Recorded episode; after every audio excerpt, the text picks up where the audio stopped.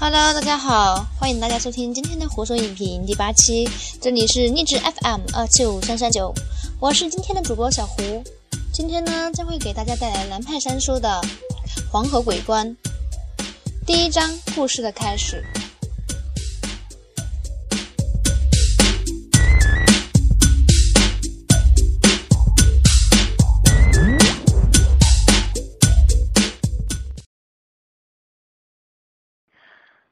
在黄河边的童年，并没有持续多长时间，我就跟随回乡的父亲回到了城市。姥姥的这个故事也随着我新生活的展开，逐渐在我的记忆里模糊，最后完全淡忘。我的生活也变得和很多小说里的主人公一样，典型，但不特别。成年后，经历了不少职业。最后，我成为了一个普通的古董商人，在上海是以给一些民间企业家收购和鉴别古董为生，生活平淡，但是还算滋润。我大学里学的和分配的工作是电力工程，也就是设计国家电网和发电站，与现在的职业毫不相关。之所以进入古董这个所谓的偏门买卖，是因为我的前妻。我的前妻是藏汉混血，我的老丈人是藏人。妻子从小接受两种教育，有非常良好的语言天赋。成年后，他在国家机关里做藏语翻译。老老丈人就是做古董生意的，对于古董相当有一套。我成天拍他的马屁，也逐渐对这些东西发生了兴趣。凡是人一旦接触到了古董，就很难不被其里面的高价值、高风险、高回报所吸引。于是，我就在工作的闲暇也做起一些关于古董的小生意。然而天不从人愿，在我们结婚的第二年，我前妻随着一领导班子探测中蒙边境，两边分居了三年。我等了他三年，最后他却没有回来。听说是和他那边一领导好上了，前年给我寄来一离婚通知书，就再没有消息。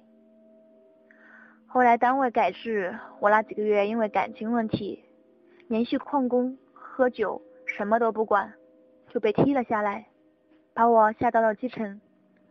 我一琢磨，那里都是我的徒弟呀，我下去给他们管，我能过得舒服吗？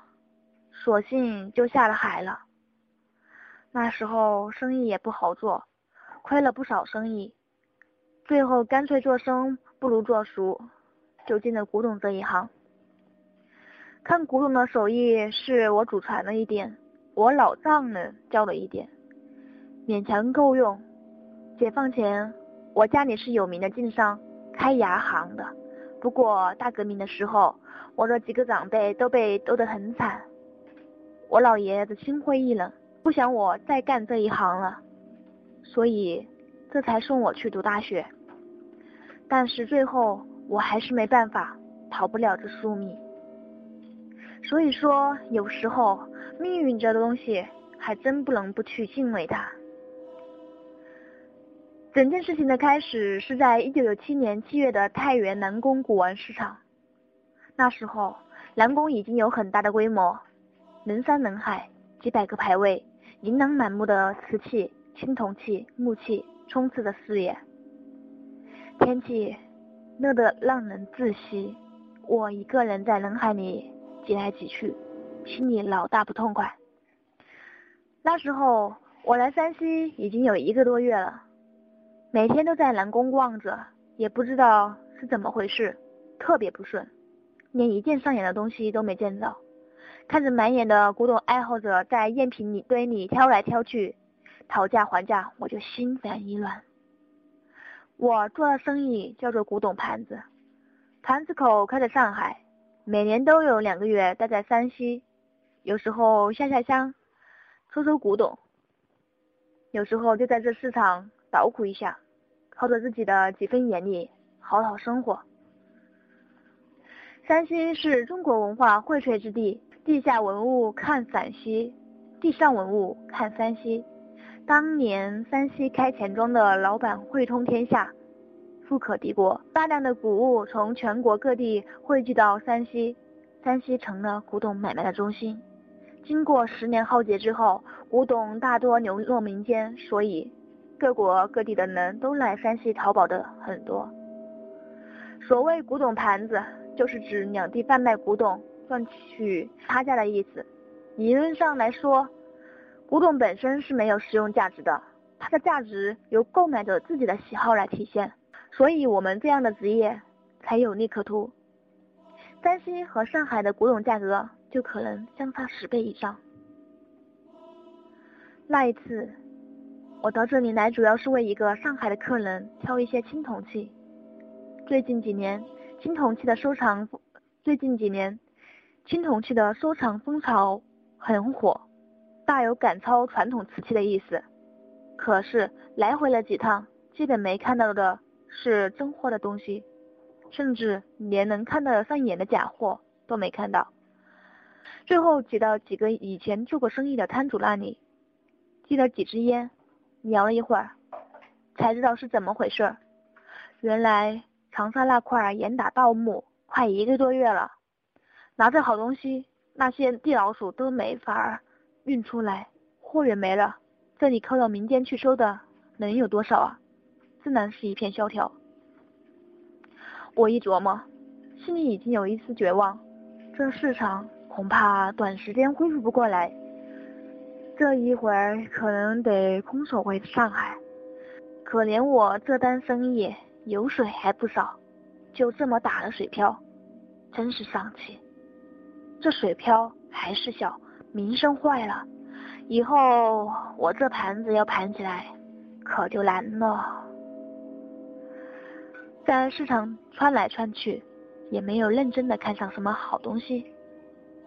不知不觉的，日头已经往西走了，再过三十分钟天一黑，就算有好东西。我也不敢再看了，因为傍晚是眼力最差的时候，这个时候什么假货都上来，太多，太乱。青铜器的作假又是极为逼真的，稍微一个疏就可能打眼。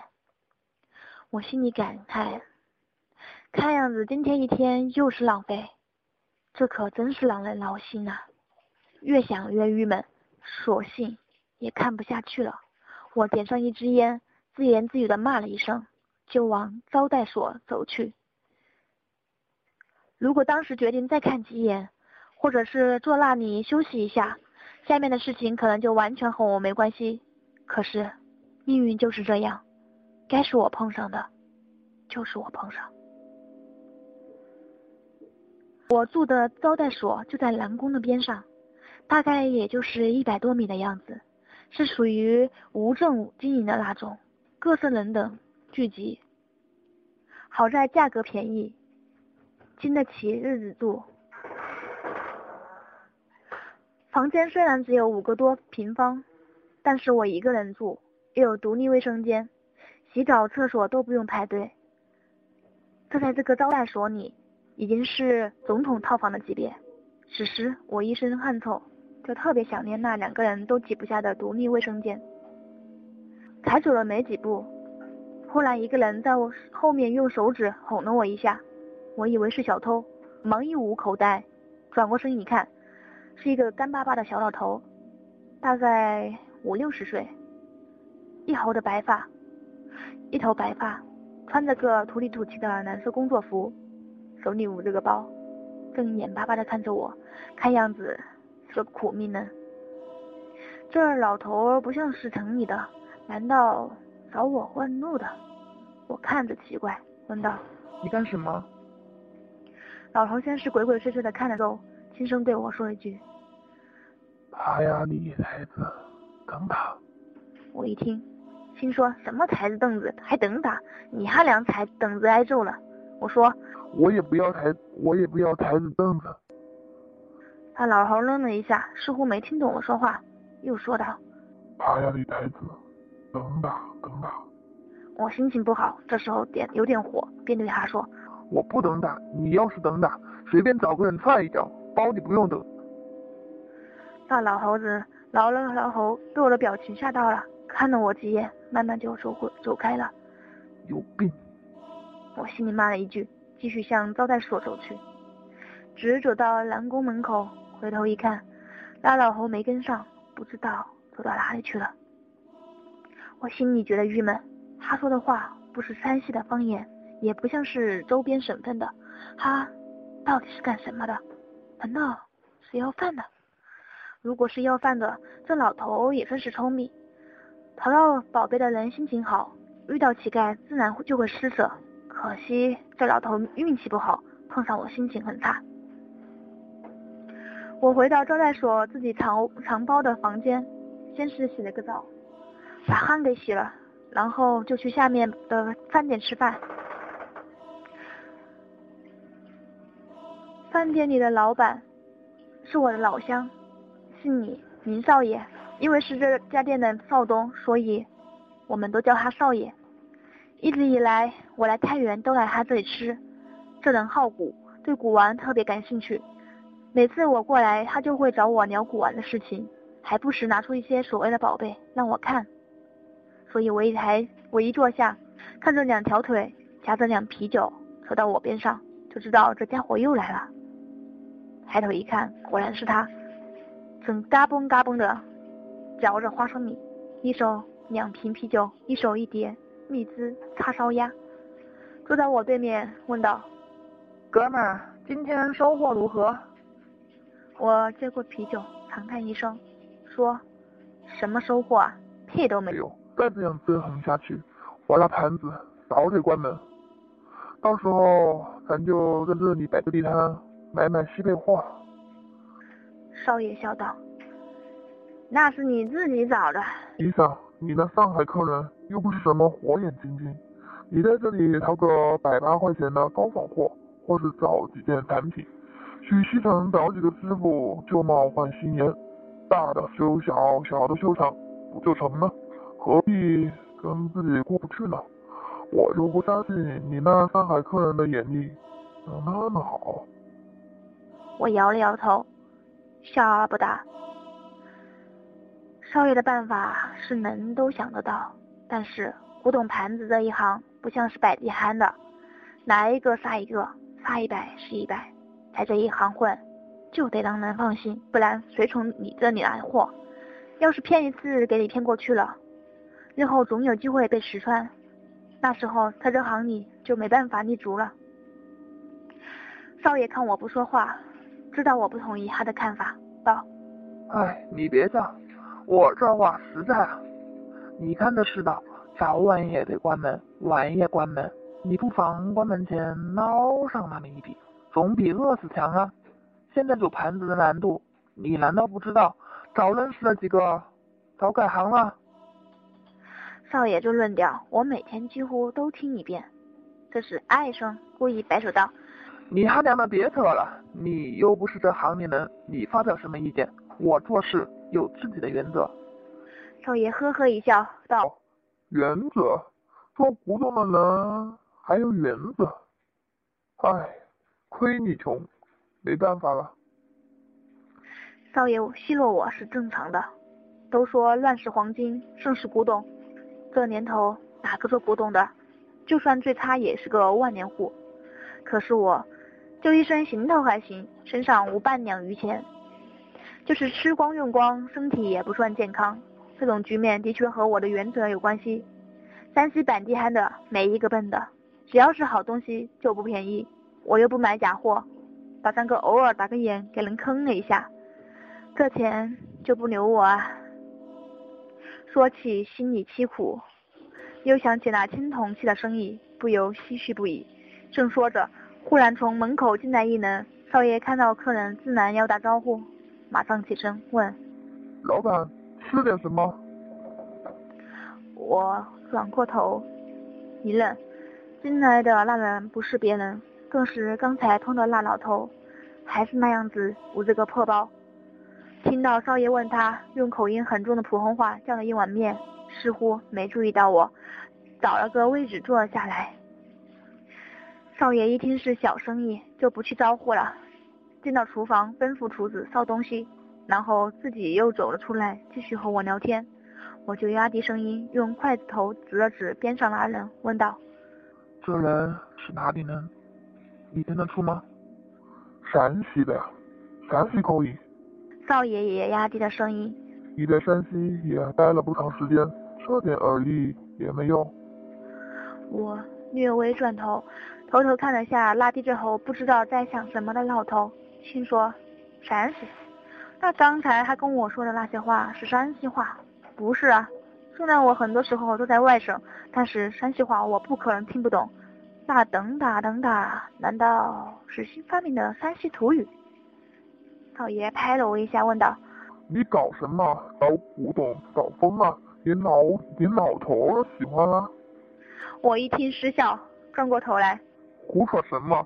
我是觉得有件事情很奇怪。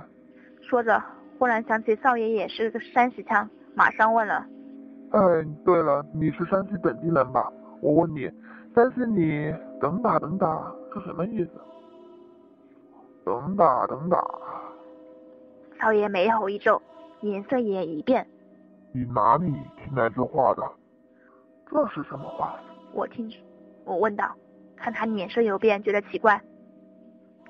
少爷压低声音：“这是蓝耙子的盲话，老子以前听几个在宾馆里的老头说过几句，我也是听不懂，去问我大爷，是我大爷和我说的。”我哦了一声，心里一惊，转头再看那老头，心说：难道这其貌不扬的老头竟然是个蓝耙子？蓝耙子是山西一带外八行的人对盗墓贼的称呼。我也听我家里人说过，蓝耙子很神秘，山西的古董也很多，而且山西的大墓容易出粽子。天下洋尸归两西，第一是陕西，第二就是山西。蓝耙子在山西讨生活手段要比其他地方的走地仙、穿山鬼高明很多。一般传的比较普遍的传说里，蓝耙子都是两两个人一起，一老一少，穿大褂，戴毡帽。有的还摆摊子给人算命，活脱脱就是风水先生一个。他们一般不亲自下地挖洞盗墓，他们平日里用来营生的手段叫做楞眼，也就是把为其他盗墓贼定点。他们有特殊的手段，可以你的三川大气，知道古墓在什么地方，行情最好的时候，十五块大洋走一次。四处一看，用扇子一点，点了就走。从不走空，只有一些特殊情况，比如说世道不好，或者碰上规格非常高的古墓时，他们才会亲自下地，行话里叫支锅，锅支起来就是道成了，锅支不起来就是走空了。蓝耙子盗墓很讲究规矩，从不解大火，一般都是由舅舅在外省。盗墓的时候，舅在外，身在内，进墓之前必须洗手，点九寸长香。消灭之前，人必须出来。他们和关外的达子一样，做活的时候不说人话，有自己的一套暗语。这暗语不是行内人基本听不懂，而且据说学这门语言必须入得蓝耙子一行。要是没有入这一行，就算有人教你也学不会，有点西藏天授诗人的感觉。我问少爷。这等打等打是什么意思？你知道不知道？少少爷摇头。我又不是男耙子，怎么可能知道？干什么？这老头难道是？我点点头，把刚才在南宫门口发生的事情和他说一遍。少爷一听，眼睛一亮。我说老许，你运气不错，你那青铜器可能有指望了。我一听奇怪。为什么这么说？蓝耙子进城，身上肯定带着好东西嘛。蓝耙子的东西不能见光，他们知道知道规矩的做买卖。刚才他和你说那话，他又在蓝宫门前转着，估计是有东西要出售。少爷眯起眼睛看了看，看到了那老头捂的破包，道：“你看那小破包，那是金器横流啊！没错，你的买卖来了。我半信半疑，这哪有这么好的事情？我们这一行什么骗子没见过？上次我，上次我在河南碰上一个老实巴交的农民，那样子要多老实有多老实，都可以说有点傻了。说他从泥里爬出来一碗，就二十块钱想卖。我拿过那碗来照他脑袋上就是一下，那他养的就是个高仿瓷。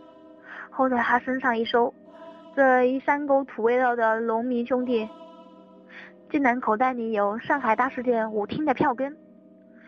古董界的骗子，无一不是老实憨厚，因为做古董的人都有一种报复心理，总是希望自己能够捡到别人疏忽的宝贝。老实敦厚的相貌，容易让人放松警惕。看到少爷那样子。要不是和我结了酒肉关系，我还真以为他俩的跟老头串通好和我演双簧呢。一边在怀疑，少爷已经让人拿了瓶大曲酒过来，塞给我道：“三耙子一天三顿酒，拿着这个，别说少爷我没仗义你，日后发了财也好相见。快吃，别给别人给毒了。”我轻声对少爷说：“算了。”这年头骗子太多了，咱们少了这种人，该是穷就是穷。少爷把头一转，嘿嘿一笑：“你这，所以说有杀人的胆子，却只有被别人杀的命，还墨守成规。”说着，就把我的啤酒拿开，把白酒塞给我。你那眼力，河东也是十名之内。你还怕什么？我一想，倒也是，要是个骗子也就算了，要不是，那就是老天给我发达的机会，我还不要。那要是从别人那里打听，那老头身上真有好东西，且还能卖了发财了，云云，那我还不一口气背过去？想着我就接过白酒，对少爷道：“卖给你呢，那你再去找几个菜。”弄弄只鸭子，快点搞上来，我就让你见识见识你徐爷的手段。说着，就向那老头走去。